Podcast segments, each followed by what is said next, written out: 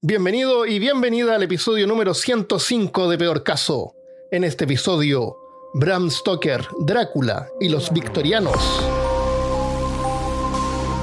Hablándote desde los lugares más hemofílicos de Austin, Texas, soy Armando Loyola, tu anfitrión del único podcast que entretiene, educa y perturba al mismo tiempo. Esta semana está conmigo Christopher Kovacevic. Cuidado que vienen los victorianos. Los victorianos. Vienen los victorianos. Este episodio es presentado por Christopher y contiene clips del podcast Cuentos de la Casa de la Bruja, usados con autorización. Son tres y duran entre 5 a 7 minutos cada uno. 5 de mayo. Sin duda me dormí. De lo contrario, ¿cómo no me habría sorprendido por el espectáculo que ofrecía aquel antiguo castillo? En la noche, su patio resultaba inmenso, y además, como del mismo partían varios pasadizos oscuros, bajo grandes arcadas, seguramente parecía mayor de lo que era en realidad. Todavía no he podido verlo de día. La calesa se detuvo, el cochero echó pie a tierra y me dio la mano para ayudarme a descender. Volví a observar su prodigiosa fuerza. Su mano era como un clavo de acero, que de haberlo querido habría podido triturar la mía. Cogió mi equipaje, que depositó en el suelo a mi lado, junto a un portal muy antiguo, claveteado de hierro y montado en un marco de piedra maciza que sobresalía. A pesar de la oscuridad, pude observar que la piedra estaba esculpida, pero la inclemencia del tiempo había destruido los relieves. El cochero subió otra vez al pescante, empuñó las riendas, los caballos arrancaron al trote ligero y el coche desapareció por uno de aquellos oscuros y lóbregos pasadizos. Me quedé allí sin saber qué hacer.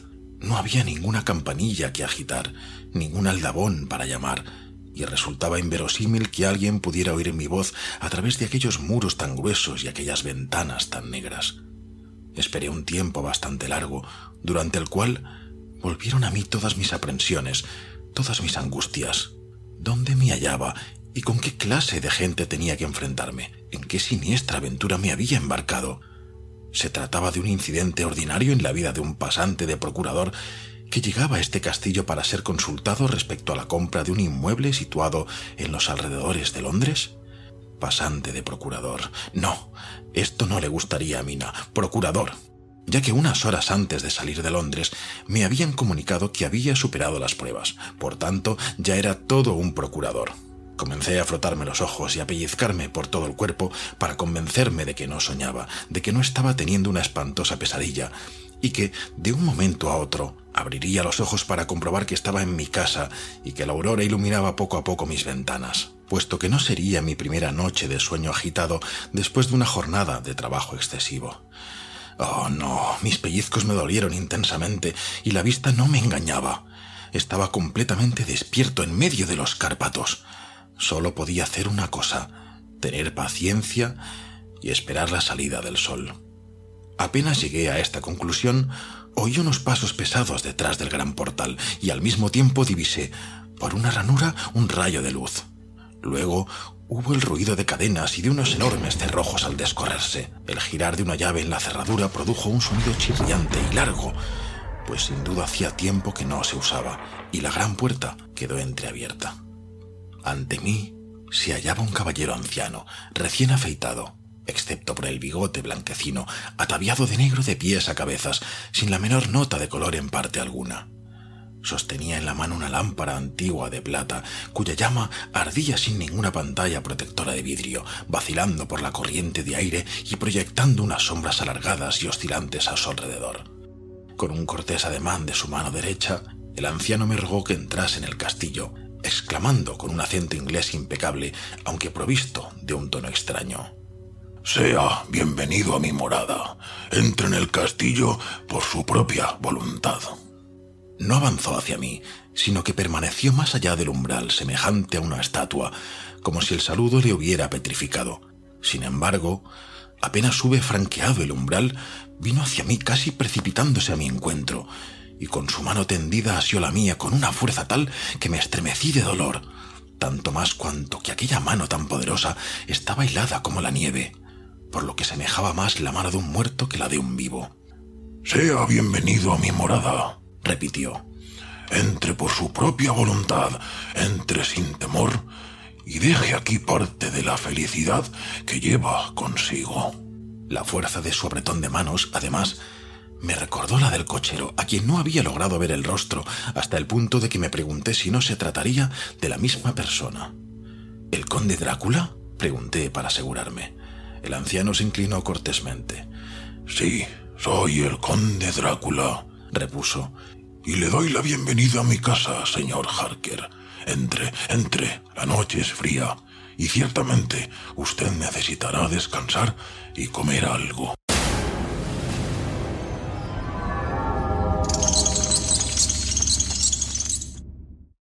La sangre es vital. Sabemos que es la responsable por transportar todos los nutrientes y químicos necesarios para que nuestro organismo pueda funcionar correctamente. Si perdemos mucha sangre, podemos llegar a morir. Llega hasta lo más profundo de nuestro sistema, circula y lo permea.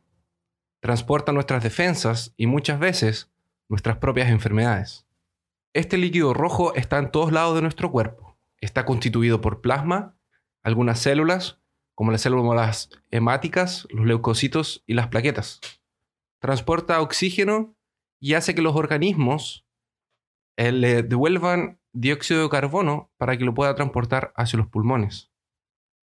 Siempre nos ha fascinado la sangre al hacer parte de las escenas más impactantes o más tensas de una película, de una serie o de alguna novela gráfica. Ver sangre siempre es una mala señal. Es la representación de la vida de una persona saliendo y abandonando su cuerpo.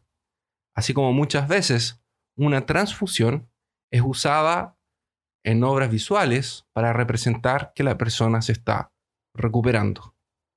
Es, muy típico eso una película de terror, así como mostrar la sangre corriendo por abajo de la puerta. Me acuerdo cuando hablamos de eso en el episodio, de, cuando hablamos sobre sangre en el episodio de, pena de muerte, eh, que la gente realmente pensaba que era la vida, la esencia vital de la gente, y cuando los iban a matar, se ponían con, con, eh, con algo, claro, para recolectar la sangre de los jóvenes porque como lo estaban matando en forma como artificial, les quedaba, les quedaba todavía años de vida.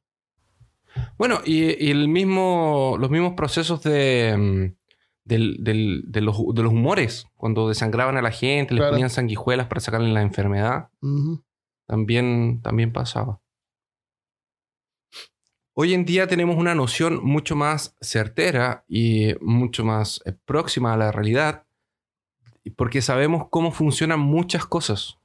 Nos relacionamos el día a día eh, con leyes de física, manipulamos químicos en nuestros propios hogares y entendemos a través de la ciencia o algunas materias humanas el comportamiento e incluso las razones de por qué algunos mitos y algunas leyendas eran creadas para responder preguntas que la gente antiguamente no sabía. Nos acostumbramos a saber o a entender las cosas de una forma que nos cuesta creer que cosas que hoy son parte de nuestro cotidiano no lo eran hace, algunos años atrás. Saber que no es bueno tirar nuestros desechos por la ventana o mantenerlos en cubos dentro de nuestras casas. No era una de las tradiciones mejores guardadas de tal vez 50 años atrás. Y lo triste es que hay un montón de gente que lo hace porque es la ley. Sí. Porque los obligan a hacerlo. Porque si no estarían igual tirando cosas por la ventana y sin importarles. Estoy hablando de los que salen de vacaciones durante la pandemia. Sí, que no les importa. tirando cosas. Aquí en Brasil hay una. Existía un trabajo que era uno de los peores trabajos del mundo, que era como lo que hablábamos en el episodio antes, que se llamaba los tigres, les decían los tigres. Y eran esclavos o personas de raza negra que se dedicaban a buscar el baldes de excremento. Como no habían en eh, eh, cañerías o en, el tiempo de la colonia, cuando no había mucha eh, sanidad, había una profesión que la gente, para que parase de evitar agarrar baldes de, excrementos y tirarlos por, la ventana, porque muchas, muchas veces se le caía a personas abajo, o simplemente que salieran a tirarlos por la, a la calle, que hacía que todo se oliera caca, básicamente. La gente lo acumulaba, lo guardaban en barriles Oh, ok. Y una vez por semana, más o menos, o creo que dos veces por semana, una cosa así, pasaban estos tigres, que al principio eran esclavos que tenían que cargar estos barriles gigantes de excremento y llevarlos al mar para tirarlos. Y obviamente les caía, no tenían ningún tipo de ropa, protección, nada. Entonces Claro. las manos les quedaban con excremento, les caía excremento en la, en la piel y eso marcaba líneas. Y por eso decían que eran los tigres. Oh, les, le- les quemaba la piel. No era excremento mismo. Ah, mientras estaban sucios quedaba marcado. Exacto. Y de Ah, hecho, ya. como ellos no se podían bañar, muchas veces no se bañaban, volvían a sus casas así. Ah, igual, igual nombres, ¿eh? Tigre. Sí. Por lo menos tenía un buen título. Ese fue un trabajo que era exclusivo de esclavos, que era como el peor trabajo que te podía tocar como esclavo. eh. Y, y, te, y, y lo peor era que después cuando se terminó la esclavitud, alguien tenía que hacer ese trabajo igual. Claro. Y le quedó ese trabajo para los ex esclavos que no podían encontrar buenos trabajos. Entonces Oh. terminaba la misma gente haciendo lo Qué mismo. horrible. No, sí es terrible. Y eso tampoco es tantos años. ah, Bueno, es el tiempo de la colonia, Sí. pero Como menos de 200. relativamente moderno. Sí. Sabemos también que un resfriado hoy en día no es la causa de una muerte segura, excepto en algunos lugares del mundo donde eh, los resfriados son más peligrosos por falta de, de auxilio. O si el virus muta de alguna forma y empieza a causar una pandemia. Claro. Pero incluso la muerte es una cosa que para nosotros es muy clara, pero te imaginas algún tiempo en el que no supiéramos si la gente estaba realmente muerta o si aún seguía con vida, cuando sus signos vitales no eran detectados por la ciencia ni la medicina de ese, ins- de ese minuto, entonces no sabía si estaban vivos o muertos. Por eso los velaban por si acaso. Es, por eso comenzaron los velorios y por eso le ponían flores a, la- a las, a las tumbas, para que, a los sarcófagos, para que no olieran. Porque el- un- una de las señales de, eh, de que la persona estaba realmente muerta era que el cuerpo se descomponía. Ah, ya. Pero si querían saber eso, deberían no haberle puesto flores. claro, Lo hemos conversado en algunos otros episodios. Eh, la sensación de despertar enterrado a algunos metros de profundidad con toneladas de tierra casi sofocándote. El desespero que el mismo maestro Edgar Allan Poe ya usó para traernos uno de sus relatos más escalofriantes. Las consecuencias de enterrar a alguien que no estaba muerto solo son descubiertas después de que por algún motivo la tumba es reabierta y descubrimos los rastros de alguien que no estaba muerto. Por eso, de hecho, en algún momento conversamos de las tumbas que tenían las campanas. Y por eso la expresión salvado por la campana. Porque la campanita es salvada. Creo que tú lo Ah. dijiste ese, ese día en el y hoy en día seguramente... Bueno, hoy en día no pasa eso porque tienen varias formas de revisar. Sí. Eh, No, hoy en día no, no pasa. Y hay días para esperar. Y a varios los creman, lo que hace un poco más difícil el proceso de, de- de recuperarse. Después vamos a hablar de un no muerto cremado cuando conversemos sobre Drácula de Netflix. Por eso el terror que la gente sentía hace 150 años atrás de ser enterrada sin estar muerto empezó a dejar que la gente quedara media paranoica. Entonces tomar algunas medidas, como por ejemplo observar un par de días hasta que se empezara a pudrir. Eh, o algunas eh, técnicas eh, de la medicina moderna altamente desarrolladas y de última generación de 150 años atrás. Para saber si la persona estaba realmente muerta, se enterraban agujas por debajo de las uñas de los pies. Mm. A ver si reaccionaba, se movía o algo.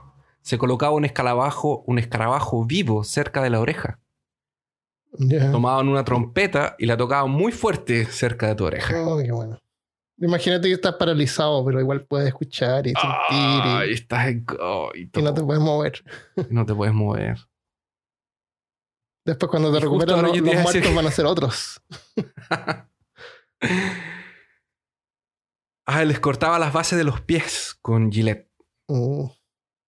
Desarrollaron un alicate especialmente para apretar pezones. ¿Qué, tan especial tiene que ser? Te colocaban un lápiz por la nariz e incluso fue desarrollado un estirador de lenguas manual mecánico. Qué horrible.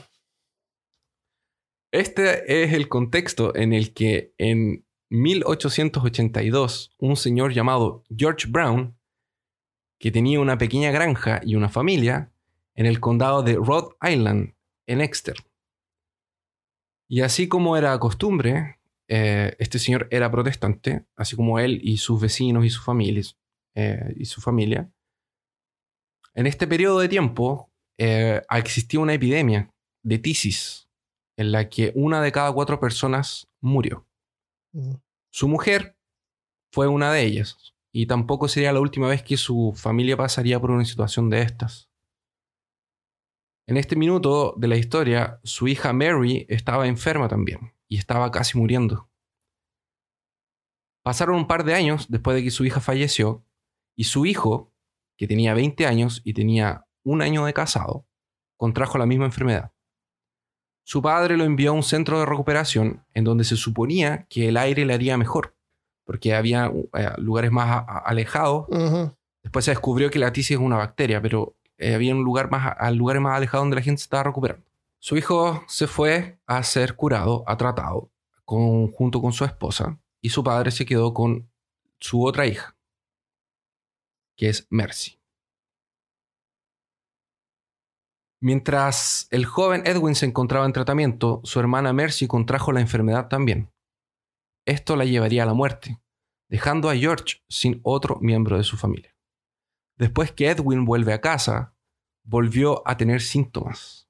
Y cuando se encontraba en una situación crítica, unos amigos le dijeron a George que podría ser una posesión demoníaca y que ella se encontraba en el corazón.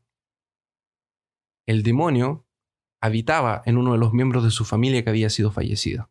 Es por esto que se levantaba durante las noches y atacaba a cada uno de los miembros de su familia, ya que Edwin había declarado haber visto a su hermana entrando en su habitación por causa del delirio de la enfermedad.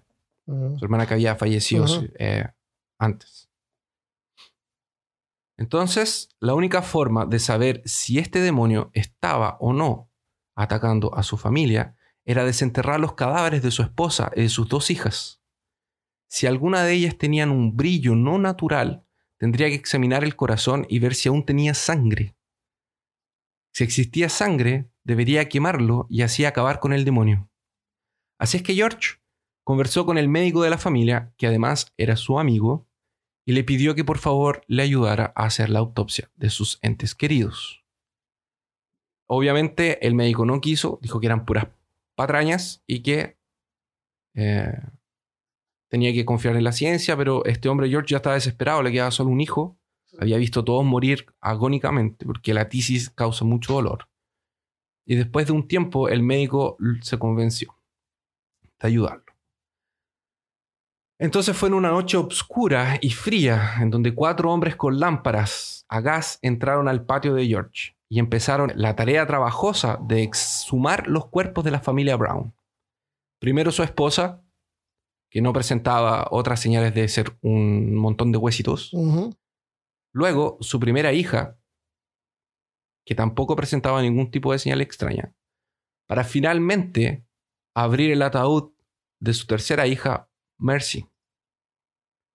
Para sorpresa de todos los que estaban observando, los restos de la joven estaban casi intactos. Era invierno, las temperaturas bajas y el cajón de madera guardado en el cobertizo, esperando que existieran los deshielos, conservaron el cuerpo de la joven por más de tres meses. Wow. Mary, Mercy era una no muerta que se levantaba por todas las noches para llevarse la vitalidad de su hermano. Eso es lo que pensaba él. Eso era lo que pensaban los amigos de, de. George. George era más escéptico, la verdad, pero estaba desesperado. Después de conversar un poco más con sus amigos y con el doctor, tomaron el cuerpo de Mercy y le aplicaron una autopsia. Si encontraban sangre fresca en el corazón, el demonio se alimentaba todas las noches. Y esa era la prueba. ¿Y qué crees que encontraron? Sangre.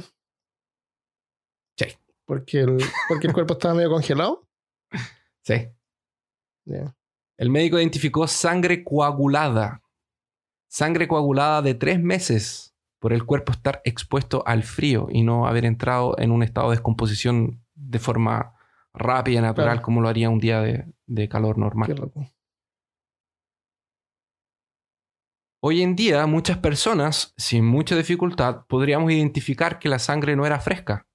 Pero para algunos de estos hombres que acompañaban a George, la respuesta era clara. Sin duda alguna, el demonio habitaba en Mercy. Las medidas fueron tomadas. Era necesario retirar el corazón y el hígado, porque a veces es mejor tirar el hígado también. No era solo el corazón. era- Hay que estar seguro. Que el hígado está lleno de sangre. Eh, También.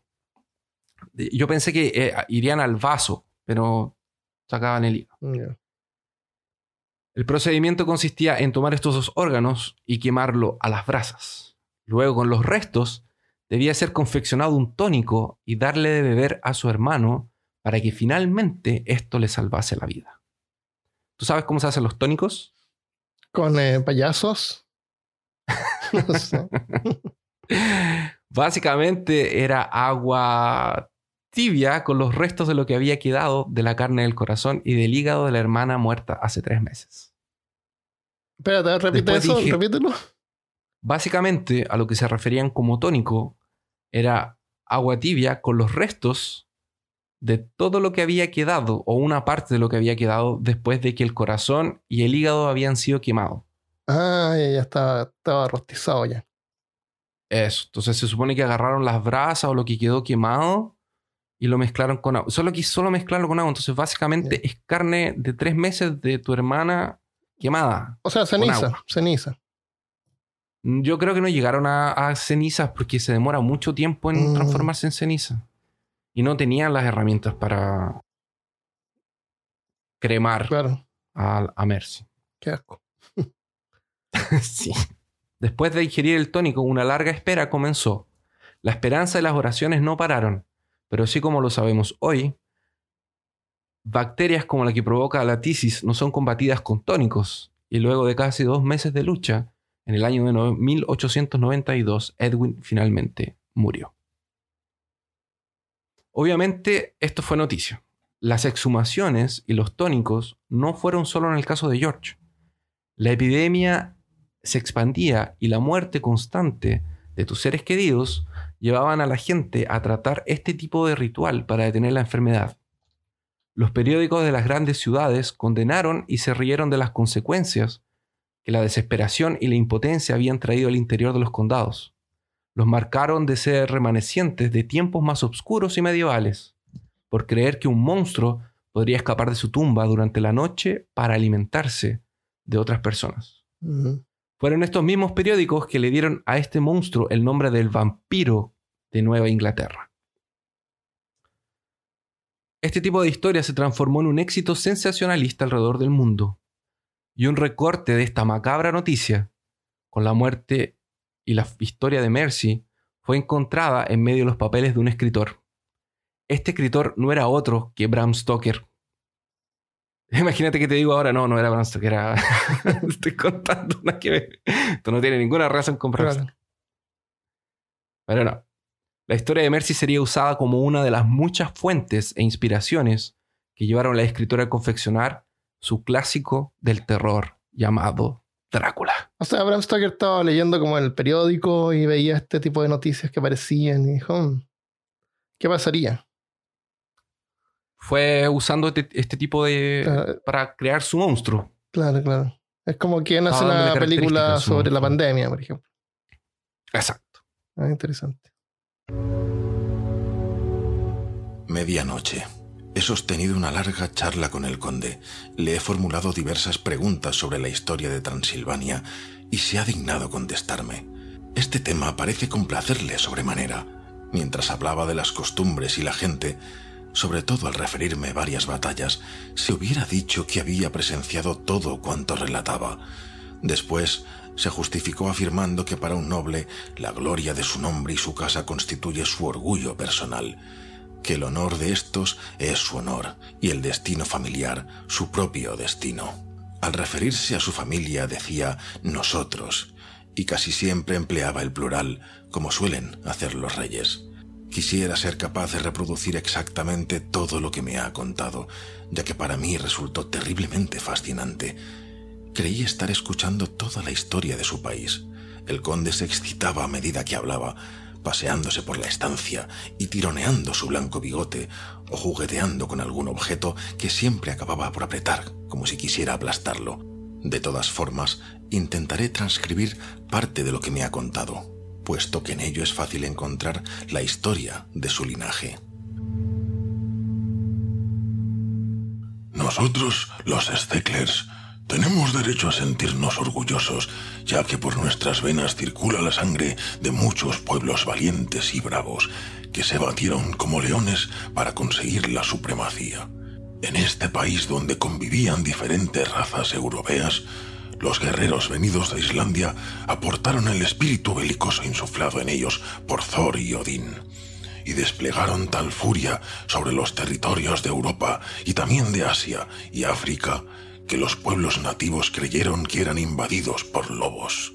Al llegar aquí, esos temibles guerreros encontraron a los hunos, que habían extendido por doquier el fuego y el acero de modo que sus víctimas afirmaban que por sus venas corría la sangre de las viejas hechiceras que, expulsadas de Escitia, se apearon con el diablo en el desierto. Imbéciles, qué demonio, qué bruja habría podido ser jamás tan poderoso como Atila, cuya sangre corre por nuestras venas gritó el conde, arremangándose la levita para enseñar los brazos. Desde entonces no es de extrañar que seamos una raza conquistadora y altiva, y que cuando los magiares, los lombardos, los ávaros y los turcos intentaron traspasar nuestras fronteras por millares, siempre consiguiéramos derrotarles. ¿Es extraño acaso que cuando Arpad y sus legiones trataron de invadir nuestra madre patria nos hallaran ya en la frontera? Luego, cuando los húngaros fueron hacia el este, los victoriosos magiares se aliaron con los Ezeklers y a nosotros se nos confió la vigilancia de la frontera turca. Bien, esta vigilancia no ha concluido todavía, ya que según una expresión turca, el agua duerme, mas el enemigo acecha. ¿Quiénes, pues, entre las cuatro naciones recibieron con más alegría que nosotros la espada sangrienta o se reunieron más pronto en torno al estandarte del rey cuando resonó la llamada de guerra, y cuando quedó lavada la gran vergüenza de Casova, cuando las banderas de los bálacos y los magiares se abatieron bajo la media luna. ¿No fue uno de los míos el que atravesó el Danubio para batir al turco en su propio suelo? Sí, fue un Drácula. Maldito sea el hermano indigno que vendió acto seguido al pueblo a los turcos e hizo pesar sobre éste la vergüenza de la esclavitud. Fue este mismo Drácula el que legó su ardor patriótico a uno de sus descendientes, que más tarde cruzó de nuevo el río con sus tropas para invadir Turquía, y que, tras haber tenido que replegarse, volvió varias veces a la carga solo y dejando detrás el campo de batalla donde yacían sus soldados, sabedor de que al fin él triunfaría. Dicen que, al obrar así, solo pensó en él. Pero, ¿de qué servirían las tropas sin ser un jefe? ¿En qué pararía una guerra si para conducirla no hubiese un corazón y un cerebro? Nuevamente, cuando después de la batalla de los Molhaks conseguimos rechazar el yugo húngaro, nosotros, los Drácula, estuvimos otra vez entre los caudillos que lograron tal victoria. Ah, mi joven amigo, los Steklers y los Drácula han sido la sangre, el cerebro y la espada del país. Los Steklers pueden ufanarse de haber logrado lo que esos intrusos, los Habsburgo y los Romanov, jamás consiguieron. Mas ha pasado ya la época de las guerras. La sangre se considera algo demasiado precioso en nuestra época de paz deshonrosa y humillante y toda la gloria de nuestros antepasados ya no es más que una bella historia. Cuando cayó, se acercaba la mañana y nos separamos para ir a acostarnos. Mi diario se asemeja extraordinariamente a las mil y una noches, ya que todo cesa al primer canto del gallo. Y sin duda, también recuerda la aparición del fantasma del padre de Hamlet.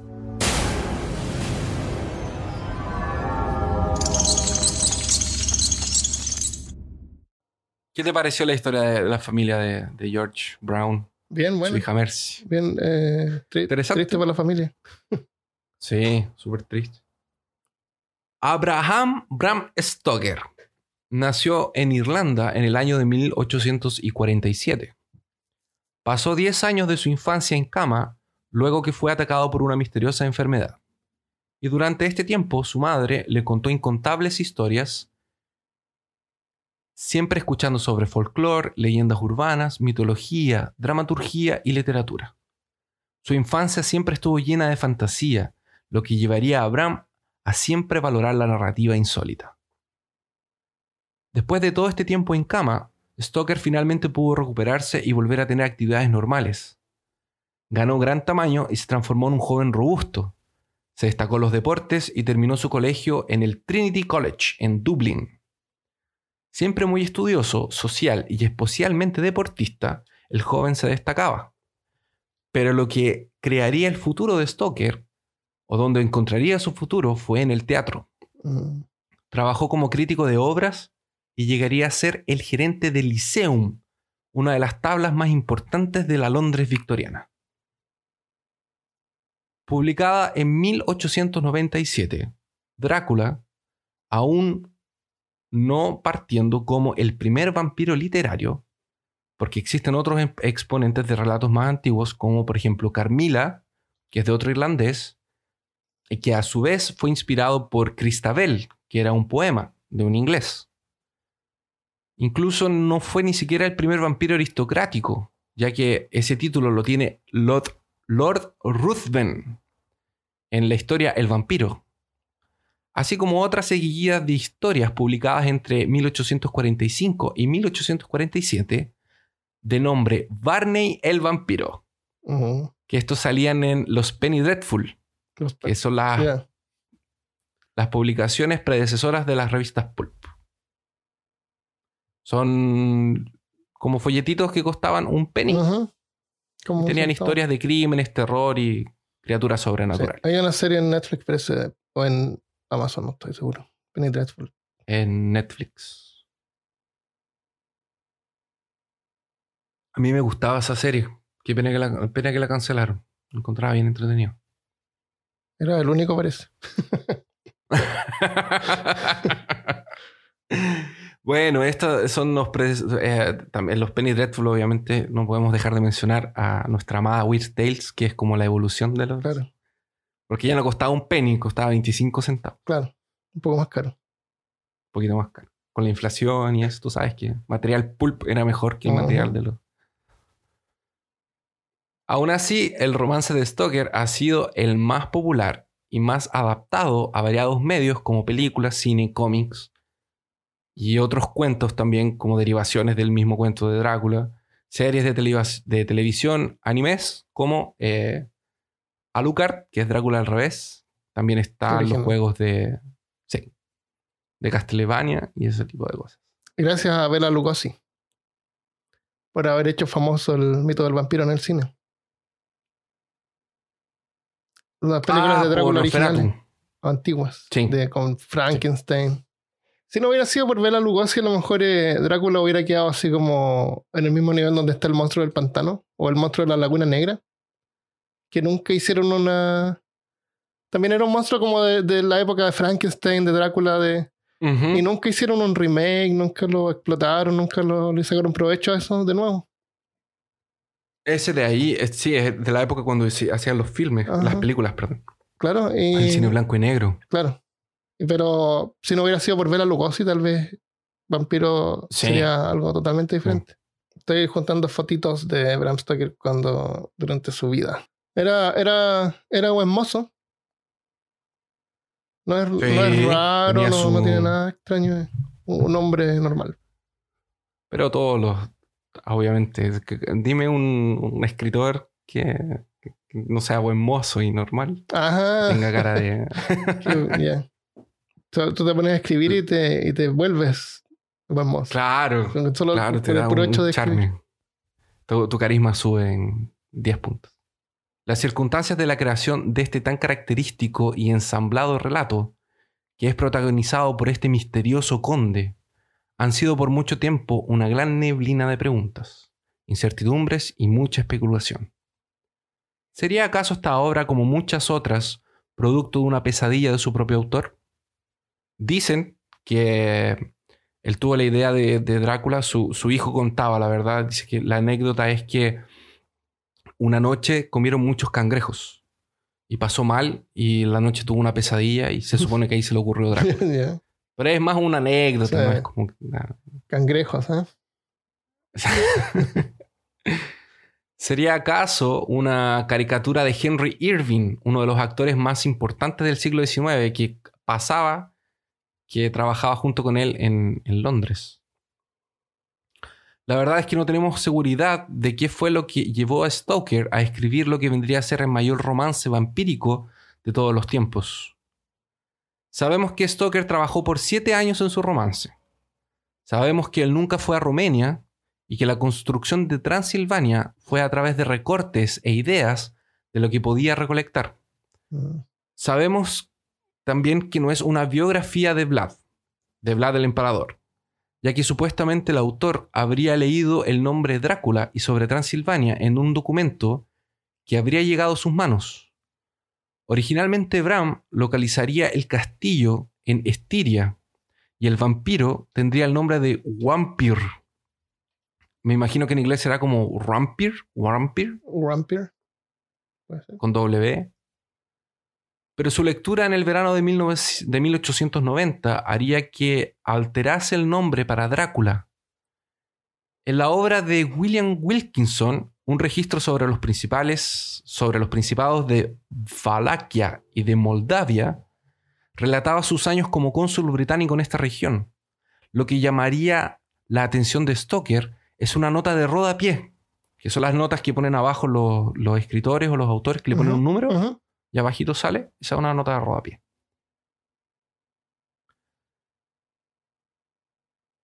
En donde Wilkinson aclara la etimología del nombre Drácula, usado para referirse a Vlad Tepes, que es el Vlad del empalador. Drácula en Valiquio significa diablo. Los valaquianos le acostumbraban a dar este sobrenombre a cualquier persona que se tornase célebre por el coraje, crueldad o astucia. Esto elimina completamente la posibilidad de que Stoker tomara a Vlad como inspiración para su conde, así como muchas adaptaciones lo hicieron. Más claramente, eh, esto se ve en Drácula de Coppola, que claramente es Vlad, y en The Untold History, también se supone que es Vlad el, el, vampiro. No sé si viste esa, que es una más nueva que salió. Como la historia no contada de Drácula, que se supone que es como la precuela, cuando se convierte en vampiro. Ah, sí, es una, una serie o una película. Una película. Es de Universal. Ah, sí, ¿cómo se llama? Eh, Drácula de Untold History. Mm. Entonces, básicamente lo que, lo que está. Eh, lo que pasó fue que Stoker sacó solo el nombre de Vlad. Y todas las alusiones que la gente le hace o, quiere hacer la conexión con el que era el personaje histórico, no tienen nada que ver, porque de hecho en Romania, si en Romania la historia de Vlad no es la misma que la, del conde Drácula. Y de hecho en el libro tampoco te hablan mucho del pasado del conde, solamente dice que es un aristócrata muy, muy viejo. Él ya estaba ahí. Sí. Drácula es un romance sencillamente envolvedor. Nos absorbe y nos traga, nos lleva a las profundidades de un castillo tétrico atendido por sirvientes que no se ven, es un castillo laberíntico y lleno de peligros. Aquí, un prometido Jonathan Harker tendrá que ayudar a un cliente, el misterioso conde Drácula, a organizar sus cosas para mudarse a de Transilvania para nada más que para la Londres en Inglaterra. Aquí Drácula quiere aprovechar los avances de la tecnología, del arte, la modernidad, la ciencia y, claro, teniendo en cuenta la amplia variedad de víctimas que tendrá para saciar su curiosidad gastronómica. Él es perseguido y finalmente es expulsado de Inglaterra, obligado a volver a su castillo por los icónicos personajes que están liderados por el doctor Abraham Van Helsing y toda su tropa de personajes heroicamente variados y victorianos, como un grupo de personajes de una aventura de rol. ¿Abraham se llamaba Van Helsing? Sí, ¿Y Abraham, se llamaba Bram llama- Stoker también? ¡Oh! A lo mejor era- ese era su alter ego. Era su, su, él- su PJ su PJ en, el, en la historia. en, el, en la historia. Eh, es interesante porque el. No sé si te, te parece. Aquí tengo anotado que eh, paráramos un poco para hablar de lo que nos acordábamos de los personajes. Ajá. De acuerdo con lo que vimos en la, en la, en la serie, en las películas. Y yo que me acuerdo un poco del libro. Eh, realmente parece un grupo de rol. Porque cada uno tiene una función. Sí.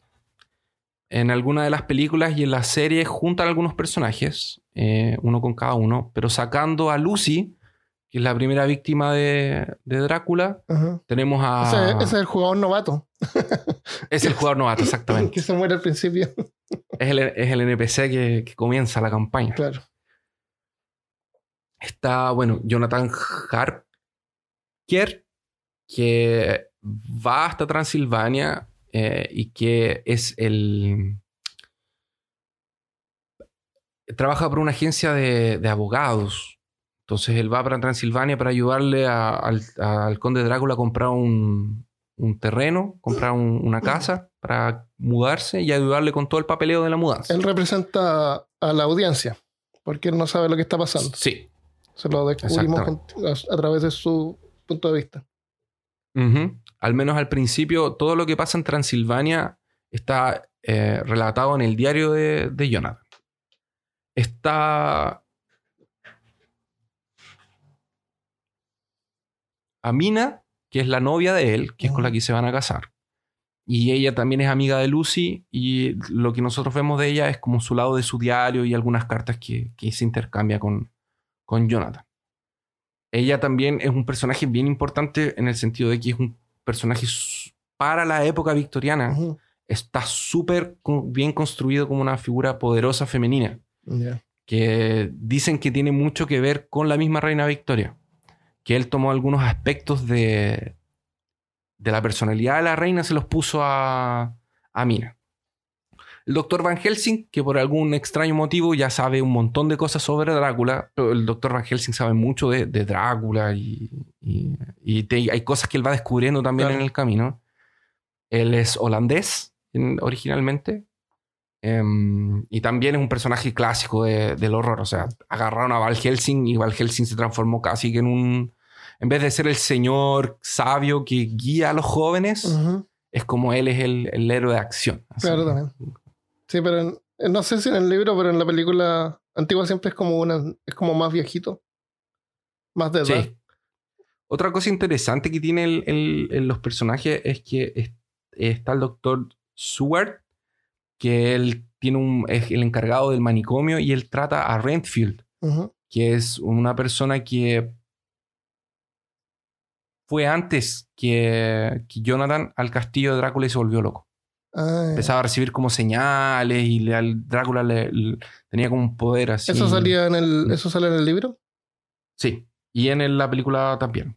Es el que se comía los bichitos, las arañas. Ah, ya. Que gritaba, ¡Master! ¡Master! Por la ventana.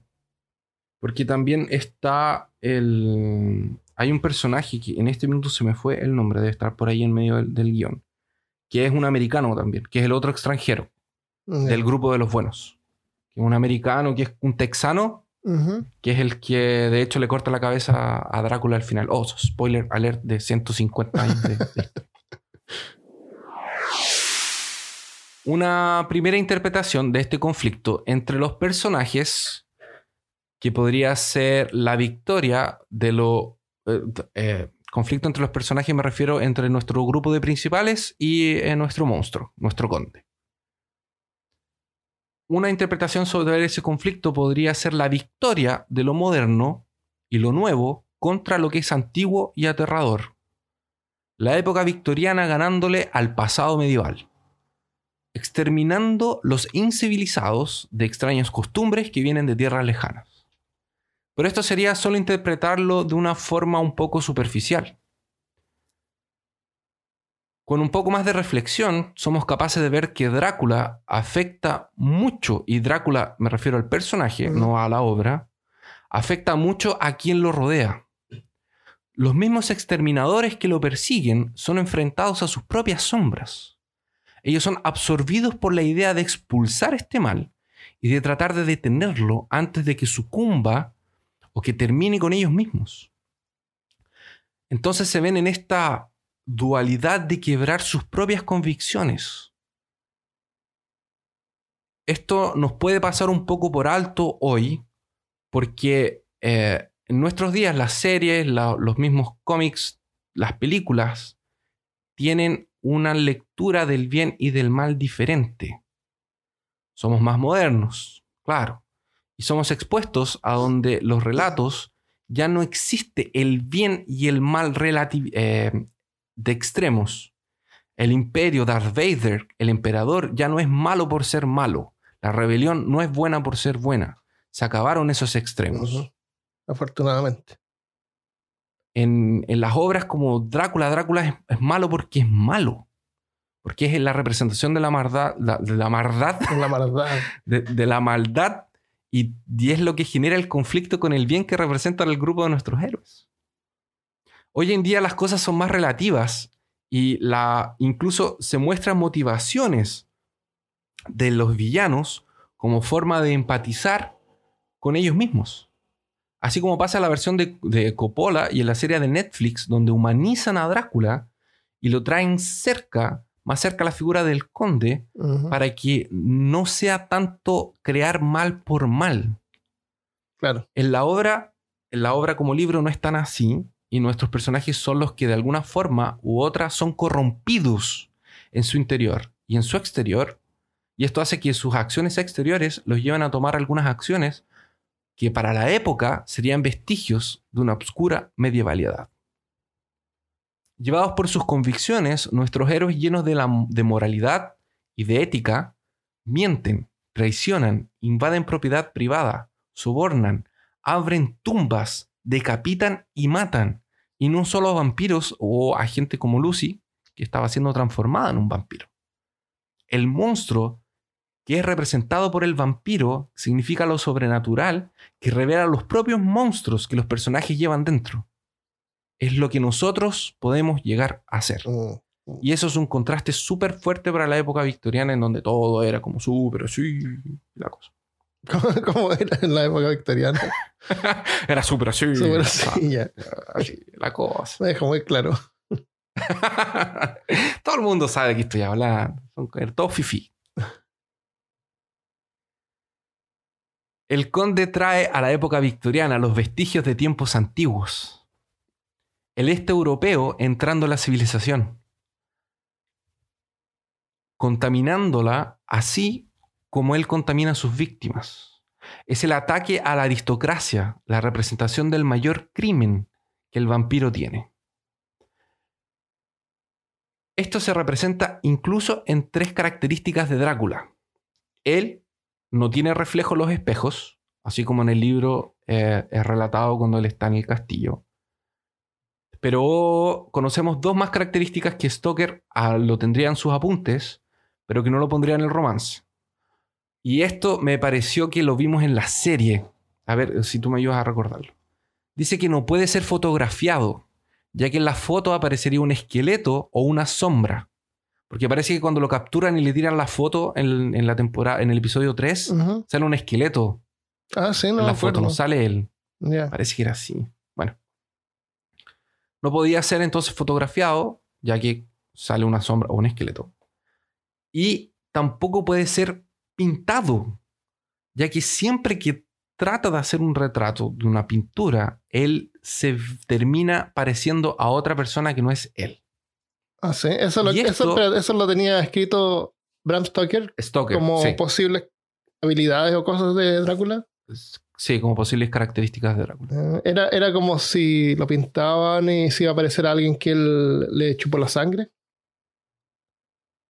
Me parece. O tal vez un poco para mm, hacer este juego de que mm, es medio universal Drácula, porque como que la Ah. gente no tiene una cara. no ellos no- como que no, a todos les parecía diferente, no sé. Ah, es como que tú lo ves como tú crees que él es. Claro. Me eh, yo tengo la sensación de eso, no sé si será así. Porque incluso él va cambiando de forma siempre. El, Sí. el hecho de, trans- de transformarse en un perro, en un lobo, en, en un vampiro, en una sombra. Y de persona también, en la película de Coppola es todo el rato como diferente. Sí, Al principio es viejo, después joven, cuando viaja. sí. Siempre Después cambiando. una niebla. De hecho, sale como un hombre lobo en algún momento también. Todo. Todo, todo así, tú sabes. Claro. Muy descriptivo. Muy descriptivo. Estas tres características de no conseguir ver reflejos o fotos o, o alguna imagen propia tuya es el mayor temor de un victoriano. Porque el, autoconocimiento es la cosa que la gente más quiere evitar en ese tiempo. El verse a sí mismo es el ref- reflejo del espejo de Jonathan cuando se está afeitando y Drácula se siente aborrecido por su propia imagen. Llegamos a un punto en común con la literatura gótica y la fantástica en que nuevamente el temor a lo desconocido y a los extranjeros empieza a tomar forma. Así como Lovecraft, Poe y Howard, todos en algún momento presentaron este tipo de característica que Stoker no es, eh, no le es indiferente. El monstruo cree que es importante aprender el inglés, su gramática, el acento. Se quiere mimetizar con su entorno. Se viste y conoce la ciudad antes de llegar, casi como alguien que ha vivido ahí por mucho, mucho tiempo. Es el extranjero entrando en la tierra santa británica, queriendo no solo vivir, sino que ser parte de ella. Su anhelo es eliminar sus costumbres extranjeras, mimetizarse y quién sabe alcanzar el tan conveniente anonimato. La amenaza no es del monstruo que chupa sangre, es el invasor, es la propia identidad patriótica inglesa que se ve amenazada. Drácula como una obra es muy inglesa y representa al mismo imperio y representa cómo el mismo imperio colonizador le teme a ser coloniza- colonizado. Como siempre existe el miedo a la invasión extranjera, por mucho que ellos fueran y se, eh, se consideraran la nación más avanzada, con el progreso de la ciencia y la tecnología, el sentimiento de la supremacía religiosa y la moral, la estabilidad monárquica y la sólida política contribuyen a esta percepción de un eh, pueblo casi que eh, impenetrable y perfecto. El victoriano se fascina con los Penny Dreadful, llenos de gore, llenos de sangre, llenos de terror. Le gusta esto de la criatura diferente, misteriosa, escondida en la niebla. Esta cosa de lo exótico, de los freak shows, de la dualidad de la fascinación en conjunto con la amenaza, lo que los hace sentirse atraídos por estos seres de ultratumba. Es en este ambiente propicio para la propagación del terror que la literatura de horror nos deja sus clásicos más grandes. Estamos hablando de Frankenstein, estamos hablando del Dr. Jekyll y Mr. Hyde, estamos hablando del retrato de Dorian Gray, de la isla del Dr. Moreau y obviamente de Drácula. Todos nacidos en el siglo XIX. Momentos en donde pasamos por la redefinición de conceptos como fe, ciencia, tradición y modernidad, así como pasando las fronteras de lo que es humano y lo animal, los vivos y los muertos, y claro, los británicos y el resto del mundo. Esto es, em, es el miedo del británico de que entre los, los- los- los extranjeros. Claro, eso era originalmente. Eh, en el episodio 49, yo hablé sobre el otro simbolismo que tenía Drácula. En el, en el de Nosferatu del 22 se usaba como antisemitismo. Sí. Representaba a los judíos. Y después en otras películas más modernas eh, representa homosexualidad. Y la gracia que Sí. tiene en resumen, pueden ir a escuchar el episodio, pero en resumen es como que tú puedes pescar este personaje Drácula y, y, vol- y, y malearlo y volverlo lo que tú quieras. Para que represente minorías o represente los míos de la época. Así que por eso es que está siempre presente en, en todos los tiempos siempre hay una película nueva saliendo. Ahora el, el 16, o sea, en pocos días más, o el 14 creo, sale una nueva temporada de lo que hacemos en la oscuridad. Eh, Ah, genial. que es como una documental de un grupo de vampiros Sí. que vive y trata de sobrevivir en la época moderna. Que es comedia, pero es muy buena. Es muy buena. Porque está Nosferatu también, y Nosferatu como que no se mueve. Claro, tienen, está todo el tienen día todos los tipos diferentes de vampiros. Incluso hay un vampiro emocional. Ah, el vampiro de... um, ¿De qué es? Olvidó, Es un vampiro como de energía. Claro, eh, por eso es que el vampiro siempre, siempre puede estar presente en, la, en cualquier época. El vampiro calza. Es súper flexible el personaje. Muy conveniente. ¿Te acuerdas cuando hablábamos? Porque este es el tiempo también donde eh, estaban siendo, estaban comenzando a surgir eh, descubrimientos arqueológicos y de medicina. Em- eh, la gente empezó a, los médicos empezaron a arriesgarse más, a incluso robar cadáveres para estudiar, claro. lo que en algunos lugares era, era ilegal. Comenzaron a llegar las cosas de, de Egipto. Ah, las momias para las La gente se iba de safari a, a Ah, África. verdad.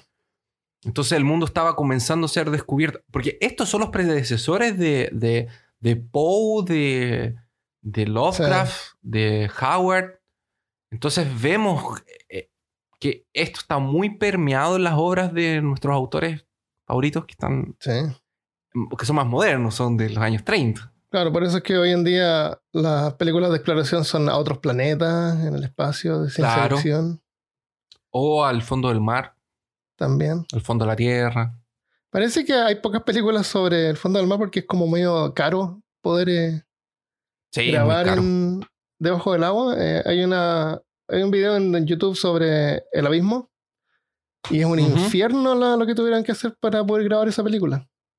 Súper complicado. Una piscina enorme, Sí, gigante. tienen que llenar unas piscinas enormes de agua. En la, la misma película eh, Tiburón, Jaws, que el animatrónico se les mojaba y no le funcionaba. se le mojaba, se le echaba a horrible. perder. Así que por eso parece que se mantienen lejos del agua. Y, así, y así el océano se mantiene inexplorado, incluso en la fantasía. Drácula está tan permeado de su realidad y tan consciente de su contexto que combina mucho con la época victoriana. Nos acercamos a lo moderno y destruimos lo místico. Despreciamos las tradiciones y nos acercamos más a la razón y a lo científicamente comprobable.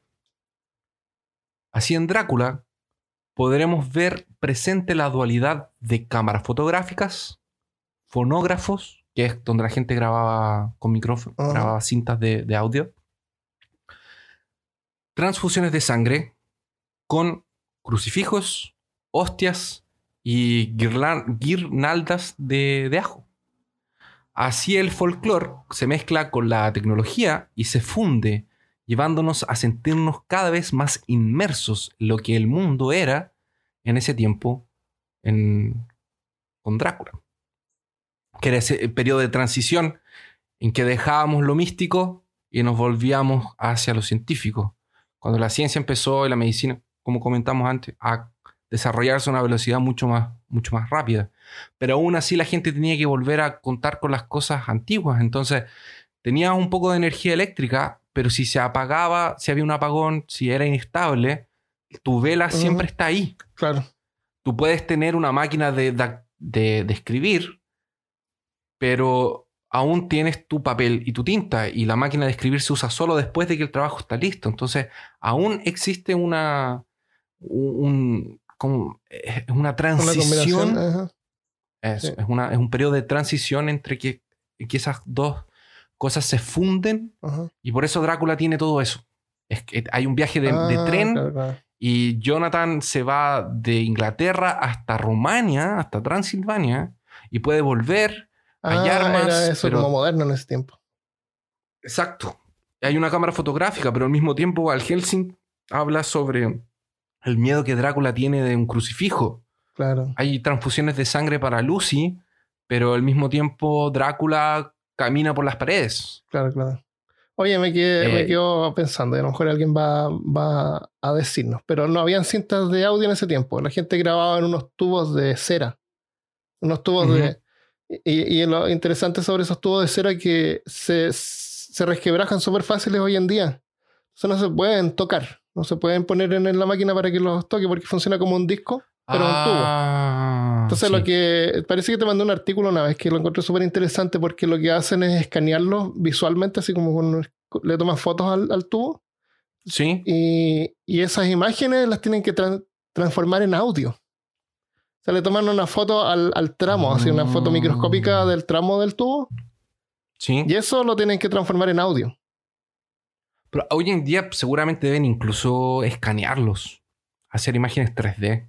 Claro, eso lo hacen, pero, pero es increíble que eso lo pueden transformar en audio, una imagen transformarla Sí. en audio. Eso lo encuentro Eh, interesante. eh, eh, ese de ahí, esos tubos de cera también salen en el Susurro de la Oscuridad de Lovecraft, que es donde salen los migos. Ah, sí, están grabando en, en tubos de cera. Sí, Qué moderno. había unos tubos de cera con, con grabaciones, porque el, el- el- no me acuerdo del nombre del señor que vivía aislado en el campo Ajá. y que lo atacaban los migos, eh, grababa los, los sonidos que ellos hacían en, en Ah, tubos de ya. cera, las conversaciones que ellos tenían en tubos de cera.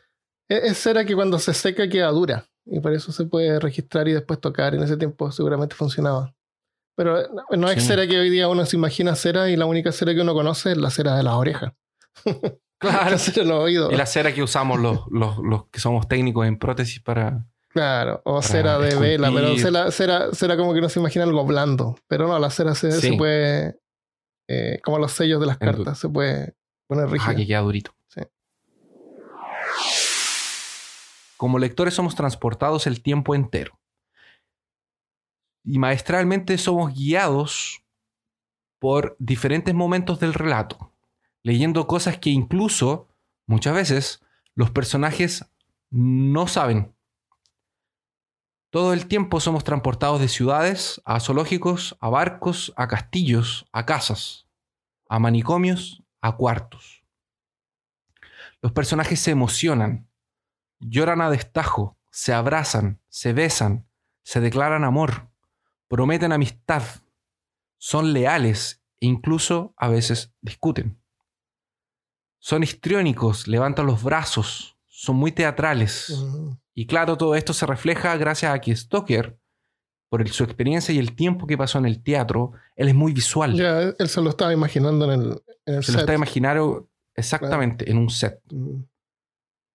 Por eso que también la, creo que el encuadramiento nunca es tan abierto, excepto en las escenas finales, en donde está la persecución de, de carruaje. Esto es vida. Esto es la sangre que corre por todo el romance, alimentándonos como vampiros, dejándonos con las ganas de un poco más de sangre. Es la mezcla del acto teatral, la seducción. Todo nos seduce como el mismo vampiro que nos desafía a sentir. Dejar que la sangre fluya por nosotros, como fluye por el libro. Combina la intensidad dramática del teatro de más alta calidad en los mejores tablones de Londres, con el apelo sensacionalista de un excelente Penny Dreadful.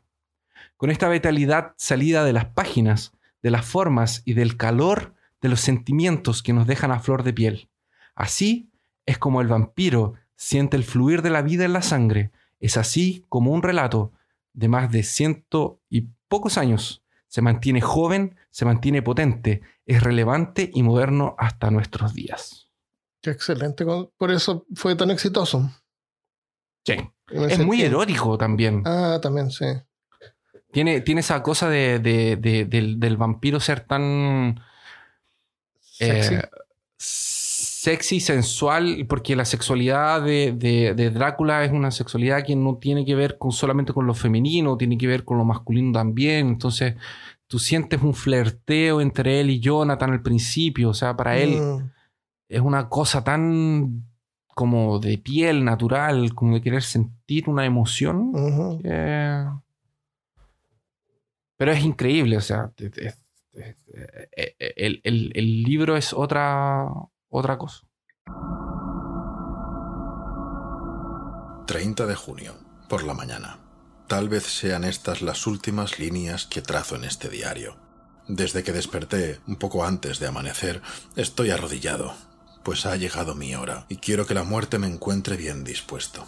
En primer lugar, noté aquella transformación sutil del aire que ya describí y supe que había amanecido. Al primer canto del gallo, comprendí que estaba salvado. Con el corazón alegre, abrí la puerta y bajé. Al momento, vi que la puerta de entrada no estaba cerrada con llave. Por tanto, podría huir. Con las manos temblorosas por la impaciencia, quité cadenas y cerrojos. Pero la puerta se negó a abrirse. Fui presa de la desesperación. Continué tirando de la puerta esperando que cediese. Todo fue en vano. Comprendí que el conde debió de cerrarla con llave por la noche. Era preciso, a toda costa, encontrar la llave, aunque para procurármela debiera volver a deslizarme por el muro y penetrar en la habitación del conde. Sin duda me mataría al verme en su aposento, mas de todos los males la muerte me parecía el menor. Sin perder un momento corrí hasta la ventana y bajé con dificultad por el muro como en la ocasión anterior, hasta llegar a la cámara del conde. Esta se hallaba vacía. No hallé la llave por parte alguna, aunque el montón de monedas de oro continuaba en el mismo sitio. Por la escalera de caracol y el oscuro corredor de la otra vez volví a la capilla. Yo sabía, por desgracia, dónde encontrar al monstruo que buscaba. El enorme ataúd estaba en el mismo lugar, adosado junto al muro, pero esta vez tenía puesta la tapa aunque no clavada, si bien los clavos estaban colocados de tal suerte que sólo eran necesarios unos martillazos. Tenía que registrar el cuerpo para encontrar la llave, para lo cual levanté la tapa del ataúd, apoyándola contra el muro, y lo que vi me llenó de horror. Sí, el conde yacía allí, pero rejuvenecido, ya que sus cabellos blancos y su blanco bigote mostraban un color gris acerado. Sus mejillas estaban más llenas y bajo la palidez de su piel aparecía cierta coloración carmínea.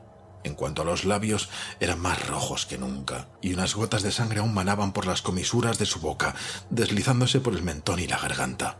Los ojos, profundos y brillantes, desaparecían en su rostro abotagado. Era como si aquel horrible ser estuviese relleno de sangre. Me estremecí cuando me incliné para tocar su cuerpo. Todo mi ser repudiaba aquel contacto, pero tenía que encontrar lo que buscaba o estaba perdido. Tal vez a la noche siguiente mi propio cuerpo fuese el festín de aquel macabro terceto de arpías. Registré todos los bolsillos, pero la llave no apareció. Incorporándome, contemplé al conde con más atención. En sus facciones hinchadas se esbozaba una sonrisa burlona que me enfureció.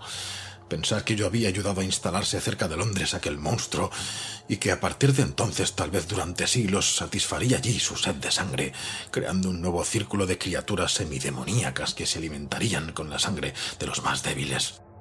Esta idea me resultó insoportable. Tenía que librar al mundo de aquel monstruo. No tenía ningún arma a mano, pero sí un azadón que los obreros habían empleado para rellenar de tierra los ataúdes. Y blandiéndolo en alto, golpeé por su filo al odioso semblante. En el mismo instante, la cabeza giró rápidamente y sus ojos, con odio venenoso, buscaron los míos. Me quedé paralizado. El azadón se aflojó en mis manos y solo toqué aquel rostro de refilón, produciéndole un corte en la frente. Luego el azadón se escapó de mis manos, cayendo sobre el ataúd, y cuando traté de retirarlo, el filo de la hoja se enganchó con la tapa, que cayó encima, ocultándome la espantosa visión. Lo último que vi del conde fue su rostro abotagado, cubierto de sangre, esbozando aquella sonrisa malvada que procedía de las profundidades del infierno. Reflexioné. Reflexioné sobre lo que debía hacer, mas no era capaz de pensar, y esperé, cada vez más desalentado. Me quedé allí. Y de repente oí un canto lejano entonado por varios gitanos, canto que se aproximaba, junto con el ruido de ruedas y restallar de látigos. Llegaban los gitanos y los eslovacos. Tras echar una mirada a mi alrededor y luego al cajón que contenía el odioso cuerpo, regresé corriendo a la cámara del conde, decidido a huir tan pronto como se abriera la puerta de entrada. Escuché atentamente y oí abajo rechinar la llave en la enorme cerradura y abrirse el grueso batiente. O bien existían otras puertas de acceso al castillo, o alguien tenía la llave de una de ellas. Luego oí crecer y disminuir el ruido de numerosos pasos en un corredor, Di media vuelta, dispuesto a regresar al sótano o tal vez a una salida que hasta aquel momento me había pasado inadvertida. Pero en aquel momento una violenta corriente de aire cerró la puerta que daba acceso a la escalera de caracol y de pronto se produjo una nube de polvo. Cuando quise abrir la puerta, la encontré cerrada con llave. Volví a ser un prisionero y las redes del destino se iban cerrando más estrechamente en torno mío. Mientras escribo, oigo en el corredor de abajo unos pasos muy pesados y algo que cae. Sí, se trata de los cajones llenos de tierra.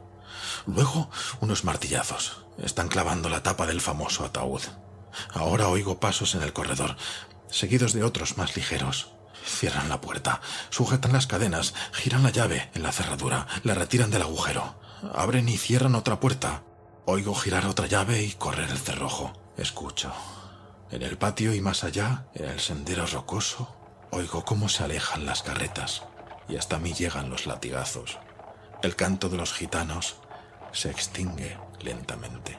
Estoy solo en el castillo, solo con las tres arpías, con aquellas mujeres. Mujeres. Mina es una mujer, y entre ellas y Mina nada hay en común. Naturalmente, las tres jóvenes son tres diablos. No estaré solo con ellas por mucho tiempo. Trataré de deslizarme por el muro, hasta donde no me he atrevido jamás, y cogeré algunas monedas de oro, que más adelante podrán servirme. Es absolutamente preciso que abandone este lugar espantoso. Entonces regresaré junto a los míos. El primer tren, el más rápido, me conducirá velozmente lejos de este sitio maldito, lejos de esta tierra siniestra, donde el demonio y sus criaturas viven como si fuesen de este mundo. Felizmente, la misericordia de Dios es preferible a la muerte bajo los colmillos de esos monstruos, y el precipicio es alto y escarpado. Allá abajo, un hombre puede dormir como un hombre. Adiós a todos. Adiós, Mina.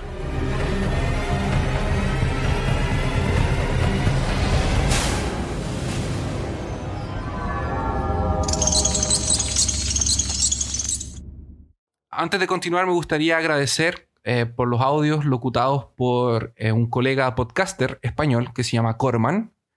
Así que muchas gracias por cedernos los, los audios. Ha sido una forma tan...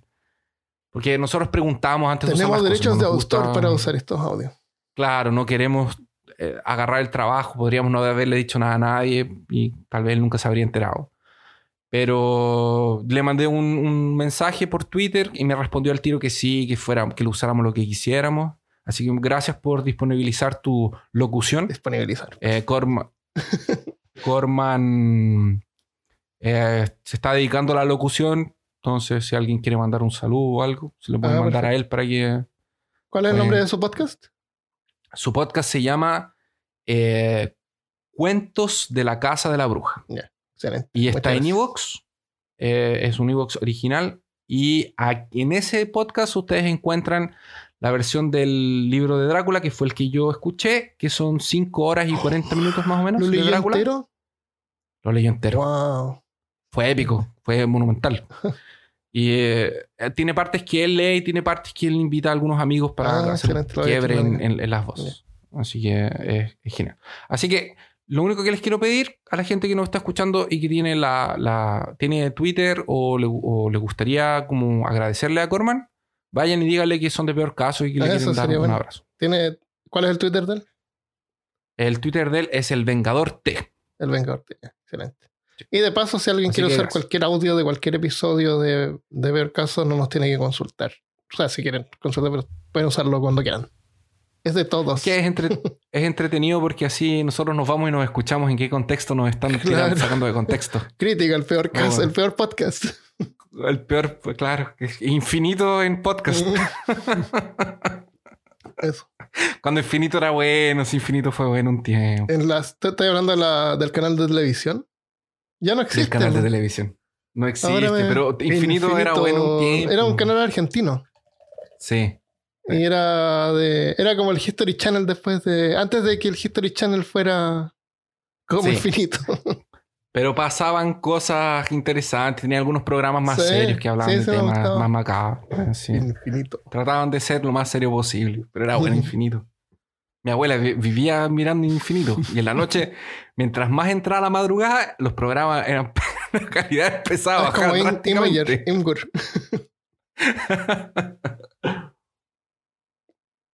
bueno, así que eh, quería comentar una cosa que no sabía dónde ponerlo en medio del guion, pero lo encontré súper interesante.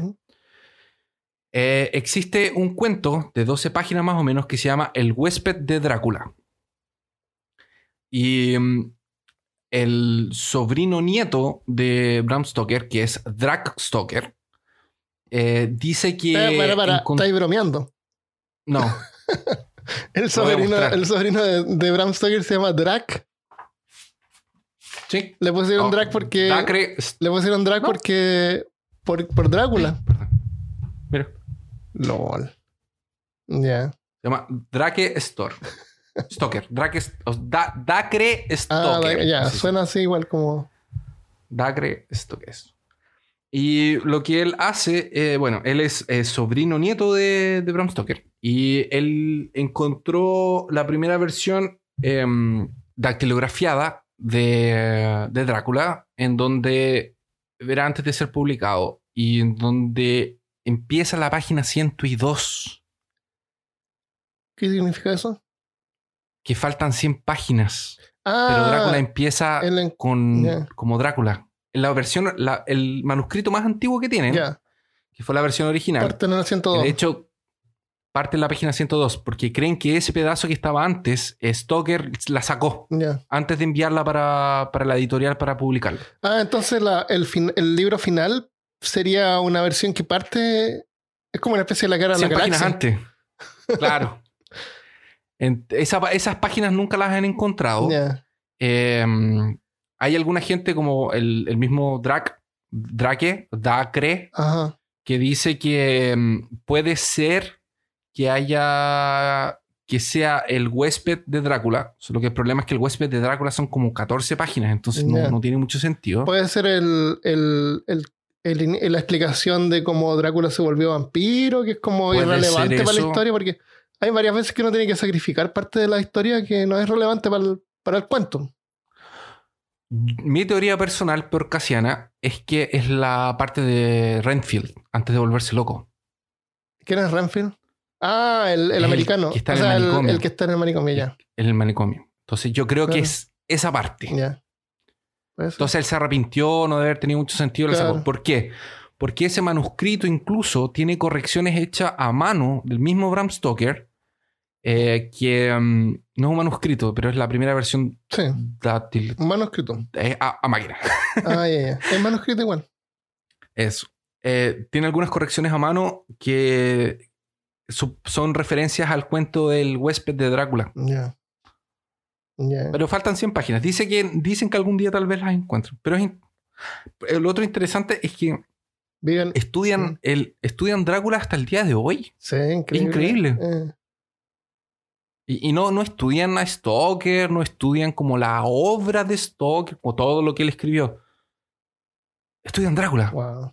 Solo una obra. Es como que nosotros agarramos, no sé. Yo voy a escribir el, de la locura. Voy a escribir el umbilico y todos van a estudiar el umbilico. Mi, Claro. mi historia del umbilico. Es tu historia del umbilico. Y todos van a estudiar eso. Es como agarrar las montañas de locura y vivir tu vida basado, tus estudios, tu Oh. posgraduación, todo solo en la montaña de locura. Es increíble como esta cuestión es, es- es grande. Eh, Es mucho más grande de lo que yo pensaba que era. sí. Lo descubrí ahora.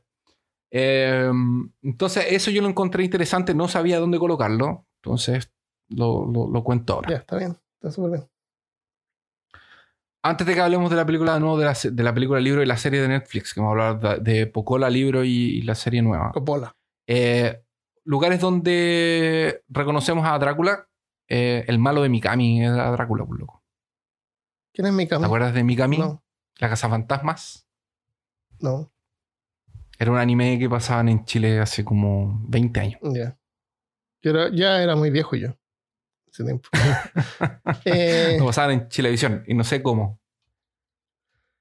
No era muy apropiado para niños, pero e- es ese tiempo cuando eh, si era dibujos animados era apropiado para niños. Sí, porque era único que no dibujo anim- pasaban porque veían si era una Es. animación solamente. Ah, es como Cobra. Cobra era un tipo que tenía un brazo que era como una, un arma. Súper antiguo, pero súper sangriento. La, la Fuerza G. ¿Fuerza G se llama? Fuerza G. Fuerza G también era, Fuerza G era-. Fuerza G. Christopher, Fuerza G, cuando explotaba una nave, una nave enemiga, mostraban el fuego que le llegaba así hasta la cara y se veía así la Sí. cara, la, cabe- Sí. la cara desintegrándose hasta el esqueleto. Desintegrándose. Sí, En detalle. en detalles. sí. Eh, Ga- Gan. Eh, Ganiman. Gatchaman. Gatchaman, eso, Gatchaman. Se llaman el título original, Gatchaman. Me cargó que Fuerza G. Después hicieron una Fuerza G de animación que eran G por. Eh, hamsters. Germ- Gremlins, no sé. Son como los hamsters. Qué horrible.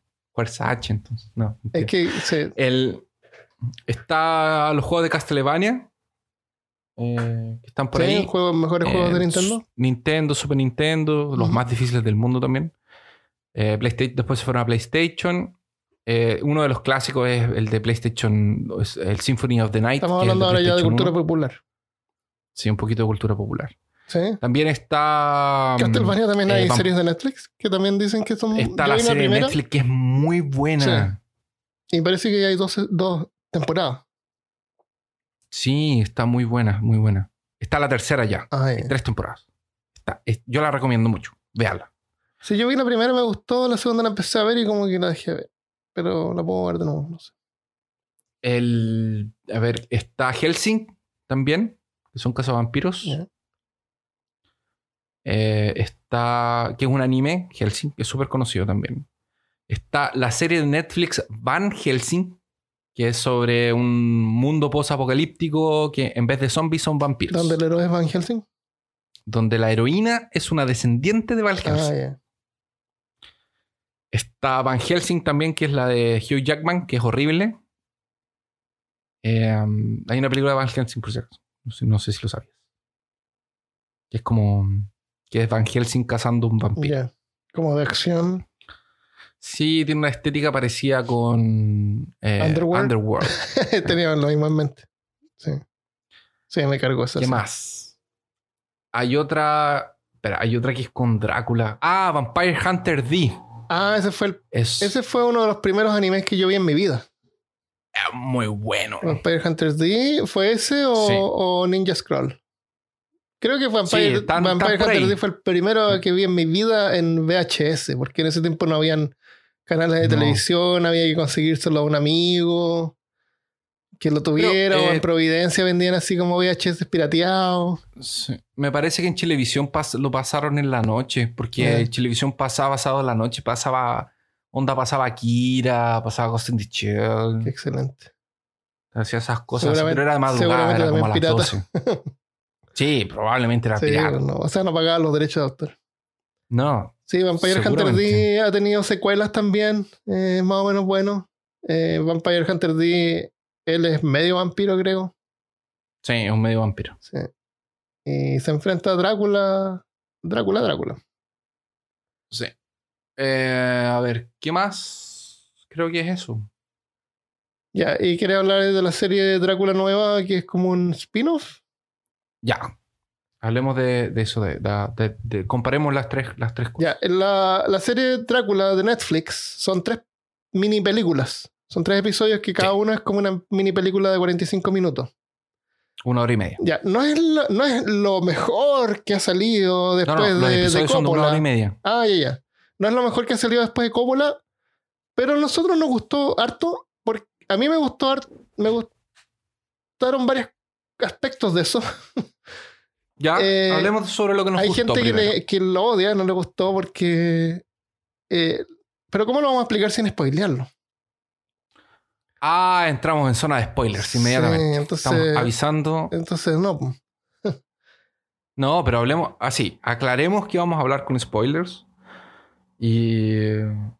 Y eso. Eh, bueno, tratemos de no quitarle la sorpresa si alguien no ha visto la serie y lo quiere ir a ver. Es que. O pueden ir a verla No. y después regresar al- a este episodio. Estamos en el minuto. Armando del futuro, por favor. Perdón, estaba comiendo banana. Eh, una hora 24 minutos 02 segundos.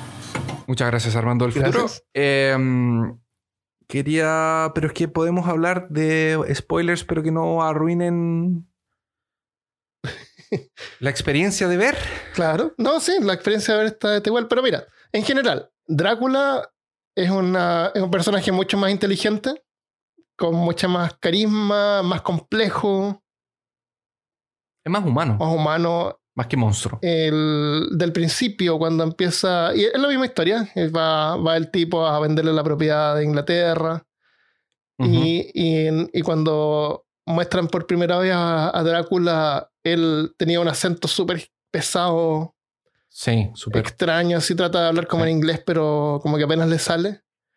Y, y cada día. eh, Jonat- Jonathan Harker, ¿no es cierto? Sí. se despierta más débil. Como que parece que le chupa la sangre como en la noche, pero nunca muestran cuando le chupa la sangre.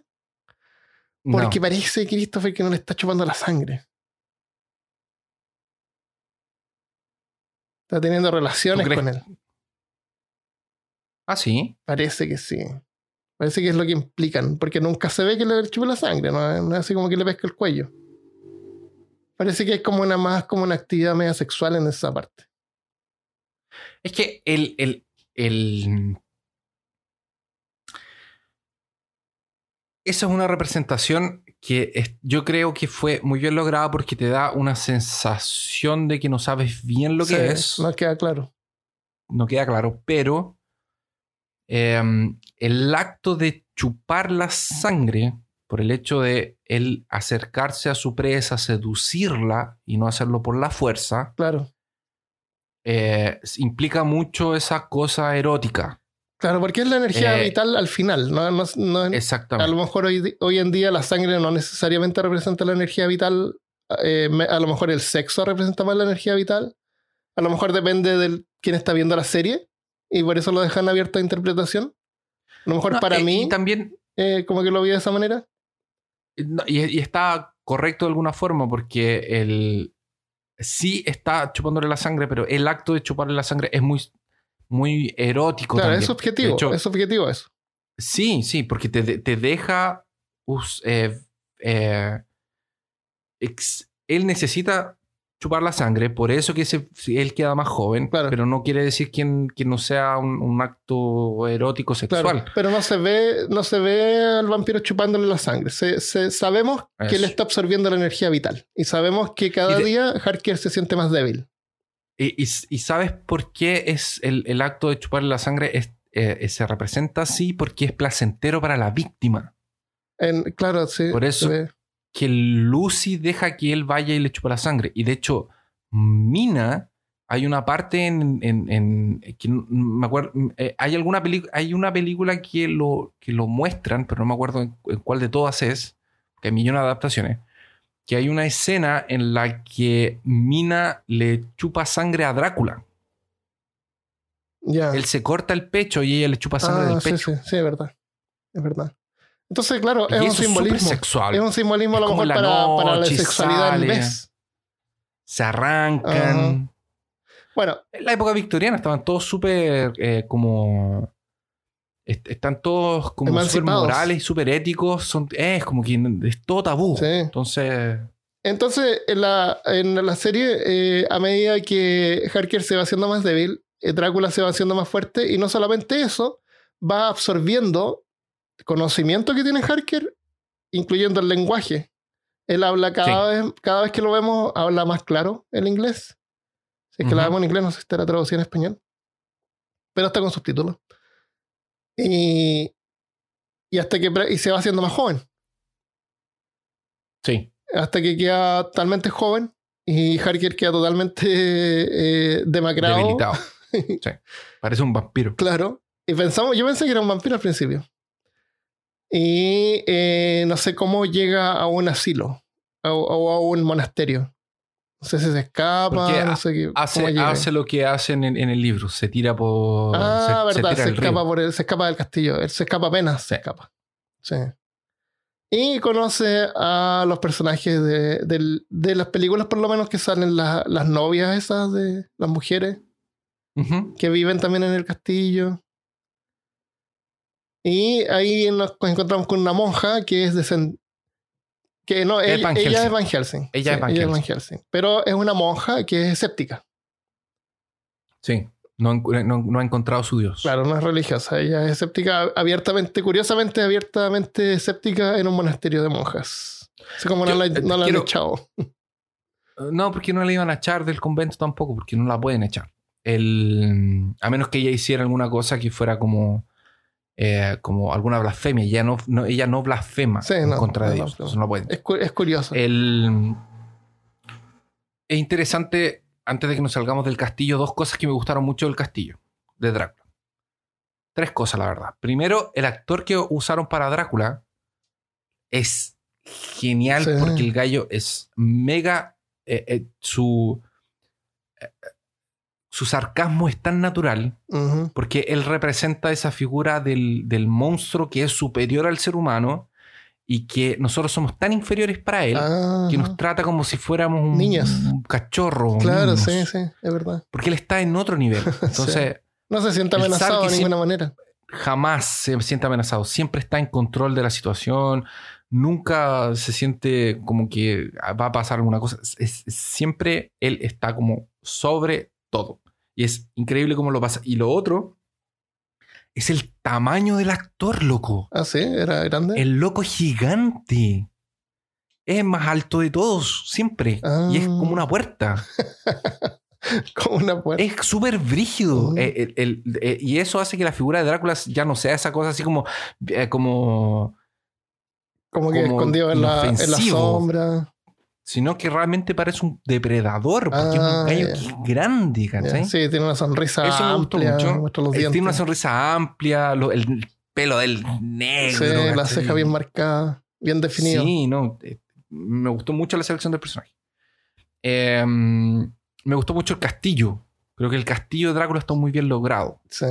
La, la sensación del laberinto se entiende muy bien. Sí, bueno, la explican. Esa cosa, esa cosa de que Jonathan se pierde adentro Sí. del, laberinto, del, del castillo, tú no sabes si es porque el castillo realmente es un laberinto o por estar bajo la influencia de Drácula y de esa Ah, claro. cosa sobrenatural que existe adentro, él está como drogado También porque, está porque él llega de una forma, Sí. se empieza a debilitar, se empieza... eh, eh, Jonathan parece estar drogado, parece que está perdido en otro mundo, empieza a divagar. Entonces, el momento en el que decide saltar por la... por el... por el... al río, ya es demasiado tarde. Claro. Explican que el castillo era una obra maestra de un arquitecto medio Sí. eh, excéntrico. Y al final logra encontrar un mapa, parece. Está buscando Sí, hay un busca mapa atrás de sí. un... Sí, eso no, eso no lo spoileamos. Pero sí, hay que dar hartas cosas del castillo que no spoileamos. Como la el bebé y todo eso. No, esas escenas no... Pero, pero es... es, Sí. es- me, me- me- gusta eso. Bueno, ¿qué vamos a contar la serie completa en detalle o contemos así como lo No, lo que más A mí- gustó, a mí me ¿no? llamó la Es- es que atención que me la el- atención. cómo explican? Porque en este tiempo todo debe ser explicado Claro. y explican por qué en los mitos del vampiro, explican por qué no se puede ver en el espejo, por qué le tiene miedo a la cruz, por qué no puede entrar en un círculo de sal y parece que era algo más. ¿Qué más era? A ver si me acuerdo a El poco. sol. Los contamos las explicaciones de la serie, ¿no? Sí, vamos contando. Ya. Hay algunas restricciones que, que en el libro Van Helsing va diciendo sobre eh, la. sobre la. sobre la. eh, como debilidades del vampiro. Ah, ya. En- en la- Entonces, eh, eso ahí en, en la serie, en el libro es demasiado. Era un poco lo que dijimos en el medio del podcast. La cruz es porque es el demonio Ah, y le teme la cruz. Aquí le dan una explicación más adecuada a nuestros tiempos. sí. Eh, ¿Lo quieres explicarlo tú lo explico yo? No, dale, dale. El- en, la, en la serie queda estipulado de que cuando él eh, absorbe la energía vital, vamos a decirlo así, eh, no, después se vea él mordiendo a gente. En el cuello parece. Bueno, Sí, sí muerde. él, él va absorbiendo no solamente la energía vital, va absorbiendo la, la vida de la persona, incluyendo todas sus experiencias, sus sentimientos, su lenguaje, lo que sabe y sobre todo sus sentimientos. Entonces, eh, como él es tan antiguo, creo que tiene como 500 años en una parte dice, eh, la gente antiguamente como que le tenía miedo a Dios. Le temía, le tenía como el respeto iglesia. del miedo. Entonces, todo ese miedo, eh, él lo va absorbiendo y se le va acumulando. Al nivel de que no puede soportar ver algún símbolo religioso como la cruz, que es como el peor símbolo religioso que él puede ver. Es el miedo que le transmitieron las personas que él le chupó la sangre o le, le chupó la energía vital. Por eso es que le tiene miedo a la cruz. Y lo otro es porque él no se puede ver en los espejos. Él se puede ver en los espejos, pero cuando él va absorbiendo la energía vital se va rejuveneciendo. Porque él originalmente es un, eh, casi un cadáver demacrado. Sí. Pero cuando él se ve en un espejo, él ve su verdadera apariencia. Y él la odia porque él lo que quiere ser es eternamente joven y bello. sí. Y por eso es que no tiene ningún espejo y evita verse espejo. Y no es que sea invisible en los espejos. No es que no tenga reflejo. Claro, él tiene reflejo, pero lo que ve reflejado es su verdadera identidad. Por eso no le gusta. Claro. Y por eso evita tener espejo y los rompe cuando los ve. y por eso tiene mala suerte también. Claro. Y, y lo otro era más sencillo de lo de la sal y todo eso. Y de la, y de la luz del sol. Él de alguna manera se había convencido de que eso le, le causaba daño, pero en realidad que estaba en su mente solamente. Si tanto tiempo que estaba Se encerrado. había acostumbrado, claro, pero no, no era necesariamente malo para él, podía. Eh, hay un momento en que la serie cambia de época. Y, y me gustó también de que Drácula no se sorprende con los avances tecnológicos, porque él, como había vivido tanto tiempo, eh, sabe cómo los avances tecnológicos van ocurriendo. Entonces Sí. él prácticamente espera de que algo ocurra en el futuro y, y, lo, y se adapta cómodamente y rápidamente a cualquier época. Mira, a ver. eh, el a mí me gustó que mostraron el viaje, Ah, porque el segundo episodio es todo el traslado de él de Transilvania para, para Inglaterra. para Inglaterra. Em, Y eso en el libro es como que un párrafo. Sí. Ya. Es la noticia del diario que llegó el, el barco Ah, eso es todo. con nadie adentro. Eso es todo. Es un párrafo. Em, y me gustó que aprovecharon eso. Yo, la verdad, eh, y sobre el tercer episodio, vamos, no vamos a hablar entonces. Mm, traté- eh, habla así cosas sobre el tercer episodio, pero no sin spoilearlo. Tomaron una decisión que fue un poco. eh, ¿Cómo puedo decirlo? Em, eh, o no hablemos del tercer ¿Cuál- cuál- episodio. ¿Cuál será la palabra para, para definir una polémica, Ajá. tal vez? Ajá, Tomaron una decisión un poco polémica. sí. Mm, No me molestó tanto como me molestó sí la, cómo utilizaron algunos personajes. Eh, creo que el mi problema mm, más grande con la serie fue eso, cómo utilizaron algunos personajes. Ellos tomaron algunas decisiones en el camino que no me parecieron mal y así. Encuentro que es una buena reinterpretación de la obra original, porque hay tantas interpretaciones de la obra original y tantas películas ya hechas Sí. que creo que un, un- un- un, eh, como una visión eh, diferente le hacía falta a la obra como le hacía falta a la obra como una em, en el sentido de eh, una serie o una película, como una cosa cinematográfica, Sí, sí. no la parte literaria, para que después no me maten y También. no me quieran... Y lo otro es que al final, que a ti no te gustó el final, pero a mí me gustó porque es una historia de amor. Es que no, es- ya, eh, hay que, hay- esas son el tipo de decisiones que a mí no me gustan. Claro, a mí me gustó. A mí me gustó el final. Es una historia de amor no igual que la historia de amor del- de los libros, del libro, pero es una historia de amor igual. Con otros personajes, que no quiero tampoco spoilearlo. No, en el libro ahí le rompen el corazón como a dos personas, porque una se enamora de uno y tiene que rechazar a otro. No, es terrible. Sí, a mí no sé, a mí me gustó el final. Otro original y, y bueno. Porque en la película de Coppola llegan al castillo y él entra junto con Mina para morir. Y no queda claro si Mina es un vampiro o no. En el libro, Mina no es un vampiro, definitivamente, y ella se queda con Van Helsing disparando como en una colina. A los transportadores que van a llevar el, el carruaje con el ataúd de la, del, eh, del barco hasta el castillo en Transilvania. Entonces hay una persecución en, en ese final. Y, el, y se ponen a pelear con unos gallos que lo están transportando, que son como los sirvientes de Drácula y todo. y está a la luz del día, entonces Drácula no está como activado. Ya. Y cuando está empezando a caer la noche y está casi llegando como... Están casi llegando al castillo, logran detenerlos y está casi llegando la noche, entonces Drácula se va a despertar. El gallo, el americano, el texano, agarra un machete y le corta la cabeza. ¡Pah! A Drácula. A Drácula. Ah. De ahí el doctor queda herido y Harper también, Har- Harker también estaba herido. Y ahí termina como el relato de ellos volviendo. Ya. Y después hay otra entrada del diario, varios, varios, creo que un par de años después, cuando Mina terminó de recopilar todo y de ponerlo en, en- Ujú. en un, en un- en un volumen como compacto, donde cuenta a ella un poco qué pasó con ella y Harker, qué pasó con el doctor Van Helsing, qué pasó aquí, qué pasó allá. Ya.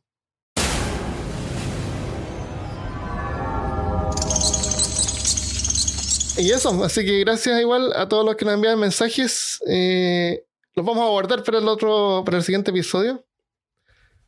y vamos a quedar hasta acá. Eh, tenemos un afterpod cortito porque quiero comentarles a los Patreon una, una película que vi que me quedó que quedó en mí por hartos días y todavía está en mí. Así que necesito pasar esto a alguien más. Ok. ¿Ya? ¿Quieres agregar algo más? No, nada más. Espero que les haya gustado el episodio y eso. Sí, excelente. Muchas gracias. Nos vemos la próxima vez. Adiós. Adiós.